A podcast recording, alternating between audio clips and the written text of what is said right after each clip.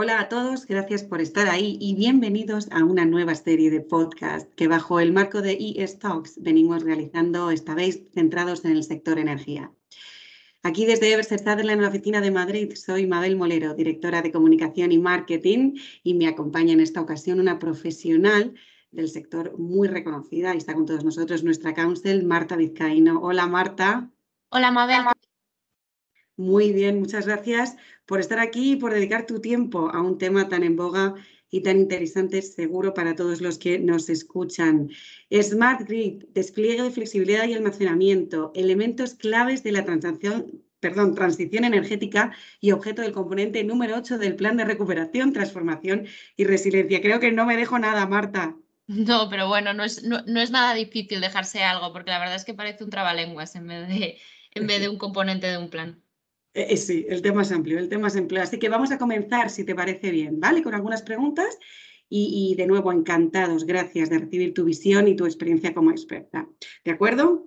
Perfecto. Muy bien. ¿Por qué es tan importante, Marta, para el sistema energético, la promoción de redes inteligentes y el despliegue en esta ocasión de flexibilidad y almacenamiento? A ver, Mabel, mira, es que en los próximos años eh, vamos a experimentar un rápido crecimiento de la generación renovable. Hay que tener en cuenta que eh, se ha creado el Plan Nacional Integrado de Energía y Clima, que lo que prevé es llegar al 74% de regeneración renovable en 2030 y al 100% antes de 2050. Conseguir estos objetivos eh, solo va a ser posible si el sistema energético se adapta mediante herramientas como pueden ser la digitalización de las redes, el almacenamiento y la gestión de la demanda. Entendido es que la realidad es que la integración de, las, de grandes cantidades de energías eh, renovables que no son gestionables y distribuidas va a requerir la transformación del sistema energético.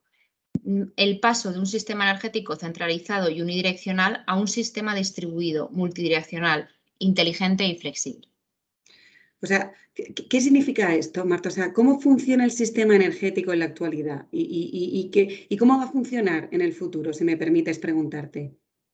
Pues mira, el sistema eléctrico actual es un sistema centralizado. Eso lo que quiere decir es que la energía se produce en un lugar, en las centrales, y de allí debe ser transportada mediante redes, las redes de transporte y distribución al consumidor, que es el que usa la energía. Pero en cambio, un sistema descentralizado lo que pretende es acercar la generación de energía al punto de consumo, por lo que se evitan las pérdidas de energía derivadas del transporte y de la distribución. En, estos momentos, la transición de un sistema centralizado a uno descentralizado es cada vez más posible. ¿Por qué? Pues mira, en primer lugar, por las energías renovables. Y un ejemplo claro que lo vas a ver inmediatamente es la solar fotovoltaica. Eh, este tipo de energía permite el acercamiento de la generación al punto del consumo, ¿Por qué? Tú imagínate una casa en la que haya una instalación de paneles solares en el techo o edificios en los cuales se fomenta el autoconsumo. Lo que pasa es que las energías renovables tienen un problema bastante claro, ¿vale? Que es que tienen un carácter imprevisible e intermitente. Claro, o sea, eso lo que significa es que todavía no tenemos un modelo matemático que sea capaz de predecir el clima con exactitud. Claro. Claro, es imposible. Entonces, todavía no sabemos si mañana lloverá o hará sol por lo que es muy difícil determinar la producción de una planta fotovoltaica eólica o incluso una hidroeléctrica. Por ello, es por lo que el almacenamiento cobra un, papel muy importante, un papel crucial, ya que mediante el almacenamiento se flexibiliza la producción de energía y se garantiza su integración. ¿Por qué? Porque se consigue almacenar energía y esta puede inyectarse en la red en aquellos momentos en los que la generación no es suficiente como para responder a toda la demanda, cuando no hace sol o cuando llueve, como hemos dicho. De hecho, eh, tienes que saber que existen una serie de mecanismos legales, los servicios auxiliares o accesorios del sistema eléctrico, como son el balance y ajuste, donde los sistemas de almacenamiento tienen bastante que aportar, sobre todo teniendo en cuenta los objetivos del Plan Nacional Integrado de Energía y Clima que ya hemos comentado antes. De todas formas, eh, todavía queda mucho por hacer. Eh, tienes que tener en cuenta que es mediante el Real Decreto Ley 23-2020 el que anuncia la incorporación de la figura del almacenamiento a nuestro sistema por primera vez. Y el Real Decreto 1183-2020 el que regula el acceso y conexión a la, red, el cual lo incorpora por primera vez formalmente. Y es que, entre otras cuestiones, lo que hay que hacer es aprobar una estrategia de almacenamiento, eh, para poder cumplir los objetivos del Plan Nacional Integrado de Energía y Clima, que prevé, por ejemplo, eh, la incorporación de 6 gigavatios adicionales de almacenamiento a gran escala para asegurar el suministro eléctrico. Todo esto va a tener lugar, eh, todos estos cambios reglamentarios ahora, por lo cual estamos del 2021 al 2023, por lo cual estamos en un momento, diría yo, que bastante dulce en este sentido, claro. siendo abogado, ¿no? Está todo por hacer y hay que que empezar a hacer. Inicio, efectivamente. Exacto. Pero mm, para hacer frente a los objetivos del PENIEC, eh, no solo es importante garantizar la, estabilidad en la generación de la energía. ¿Te acuerdas del trabalenguas este que hemos hablado al principio? Pues eh, la primera parte eh, implica intentar controlar la oferta, lo cual es bastante difícil porque está el problema matemático del clima, pero también es posible gestionar la demanda. Y ahí es donde entran las redes inteligentes o el Smart Grid. Eso es. Bueno, eh, interesantísimo. Continúa, Marta. No, nada. Eh, bueno, lo que quería decir era que el sistema actual eh, no solo es centralizado, sino que también es pasivo. Es decir, no proporciona información ni a los operadores ni a los consumidores. Y esto se va a acabar mediante el uso de estas redes inteligentes, que quizás te preguntas qué son, ¿no? Era, iba a ser mi siguiente pregunta, lo agradezco. Por favor, ilústranos. Pues las Smart Grids son redes que combinan eh, modernas tecnologías de la información, como puede ser el Machine Learning o Internet de las Cosas, y que permiten tanto a los operadores del sistema como a los consumidores la obtención de datos sobre la demanda y el consumo eléctrico. Hay nuevos conceptos y nuevos modelos de negocio, como puede ser la, la telegestión, que es dotar de inteligencia a estas redes, eh, creando o, añadiendo contadores de lecturas telemáticas que permiten conocer los consumos en tiempo real.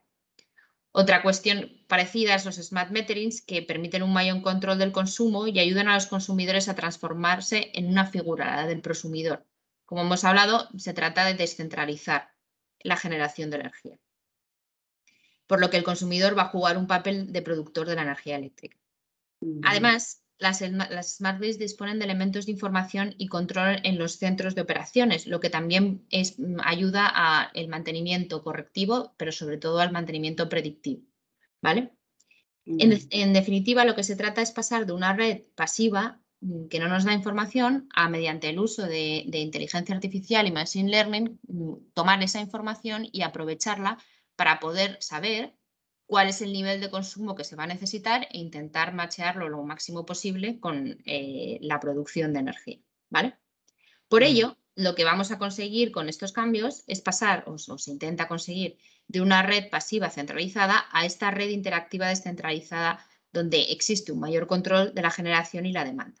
Y con ello, fomentar la eficiencia energética y la lucha contra el cambio climático, que es lo que ha movido todo esto todo esto. Claro, yo, yo voy a pedirte si te, nos puedes también compartir un poco un paso más allá, ¿no? ¿Podrías decirnos cómo tiene previsto abordar este cambio el Gobierno de España y qué relación tiene con el plan de recuperación, transformación y resiliencia que venimos comentando?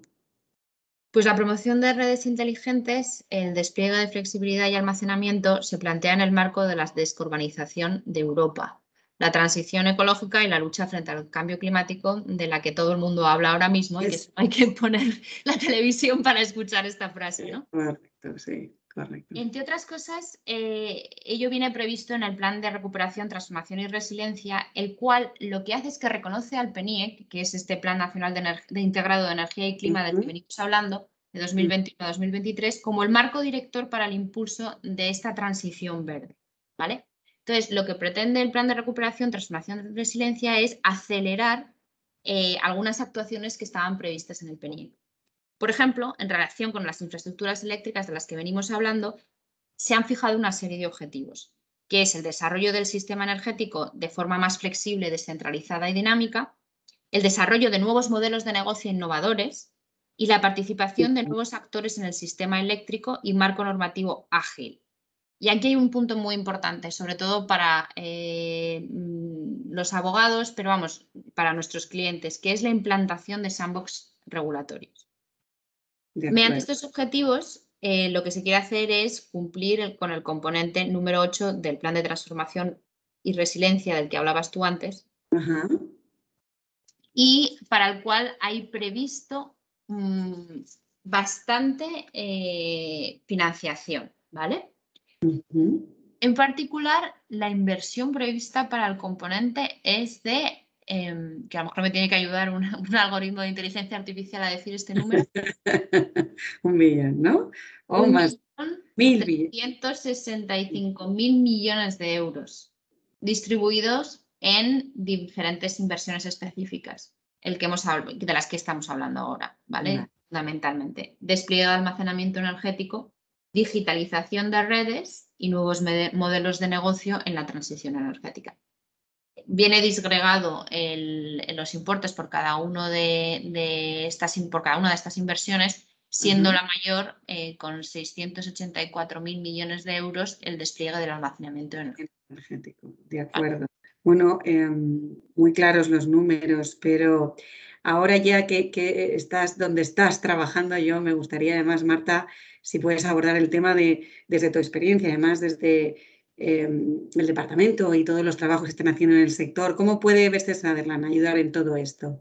Pues, eh, a ver, Everset Sutherland la verdad es que se caracteriza por su práctica eh, de energía, la cual es altamente innovadora, te de decir. Muy bien, muy bien. Sí, es cierto. Porque mira, nuestro equipo ha intervenido en numerosas operaciones del sector de energías renovables, pero no, solo en, operaciones, sino que nosotros hemos sido absolutamente pioneros acompañando a nuestros clientes en el desarrollo de nuevos negocios energéticos, implantación y análisis de nuevas tecnologías. Y de aquí tengo que poner especial énfasis en, el almacenamiento. O sea, ya hemos hecho varias cuestiones relacionadas con él. Además, eh, nosotros estamos colaborando, o sea, el equipo de energía, estrechamente con los departamentos de corporate y derecho público para poder asesorar a nuestros clientes en las, en las oportunidades que precisamente está ofreciendo este plan de recuperación, transformación y resiliencia. Muy bien. Yo, no lo podría haber dicho mejor, ¿eh? Marta, como directora de desarrollo de negocio, yo te voy a agradecer estos minutos en los que hemos dedicado para abordar este tema en el podcast y, por supuesto, eh, dar a los oyentes eh, la oportunidad de poder contactarte directamente o eh, contactarnos a través de toda eh, la firma Everset Sutherland. Muchas gracias, Marta Vizcaíno. Muchas gracias a ti y a todos los que nos están escuchando o nos van a escuchar. Eso es. Un abrazo, hasta luego. Un abrazo.